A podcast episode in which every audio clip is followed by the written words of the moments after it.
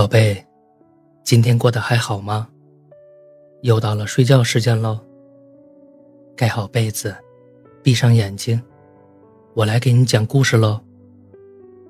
小兔子跟小狐狸上学的时候，约定每天早晨七点半在小巷口的早餐店见面。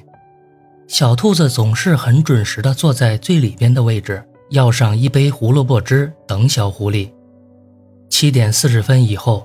小狐狸拖着黑色的书包出现在有些寒冷的阳光里，懒散的表情，脸上有些隐隐可见没有擦干净的牙膏沫。小兔子看到它会说：“你又迟到了。”然后他俩开始吃早餐。小兔子会把热腾腾的胡萝卜汁放到小狐狸面前，让它配着胡萝卜面包喝。到了毕业典礼那一天，他们路过一家婚纱店。小兔子指着一套婚纱，小狐狸，你看，你看，那套婚纱真漂亮啊！我穿上肯定很好看。小狐狸轻声告诉他：“等你嫁给我的那一天，我把它买给你。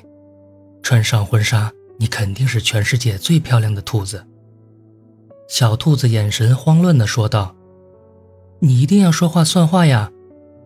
然后飞快地跑走了。哈哈，应该是逃走了。在之后的一个晴空万里的日子里，小兔子约好了小狐狸晚上一起看星星。之前因为婚纱的事情，气氛变得尤为紧张。小兔子灵光一闪，又想到了一个可以扯开话题的方法。哇，快看，有流星哎！小兔子夸张地指着天空，趁机大喊道。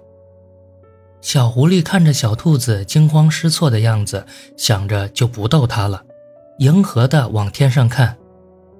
哪儿呢？哪儿呢？我怎么没有看到有流星？这时，小兔子趁着小狐狸没有防备，嘴唇轻轻的在小狐狸的脸上亲了一下，然后马上乖巧的躺好。小兔子的脸瞬间变得通红，心扑通扑通的跳着。我居然亲上去！我在想什么呀？这不是变得更尴尬了吗？小狐狸呆住了，他没想到小兔子会这么主动。看着小兔子双手放在胸口，乖巧的样子，微微一笑。小狐狸的头慢慢的俯了过去，亲在了小兔子的嘴上。还没有等小兔子缓过来，许久之后，小狐狸意犹未尽的舔了舔嘴唇，看着小兔子说。你的嘴唇真甜，像是抹了蜜一样，怎么亲都亲不够。如果可以，我想亲一辈子。好了，故事讲完了，记得订阅、月票支持哦。晚安，宝贝。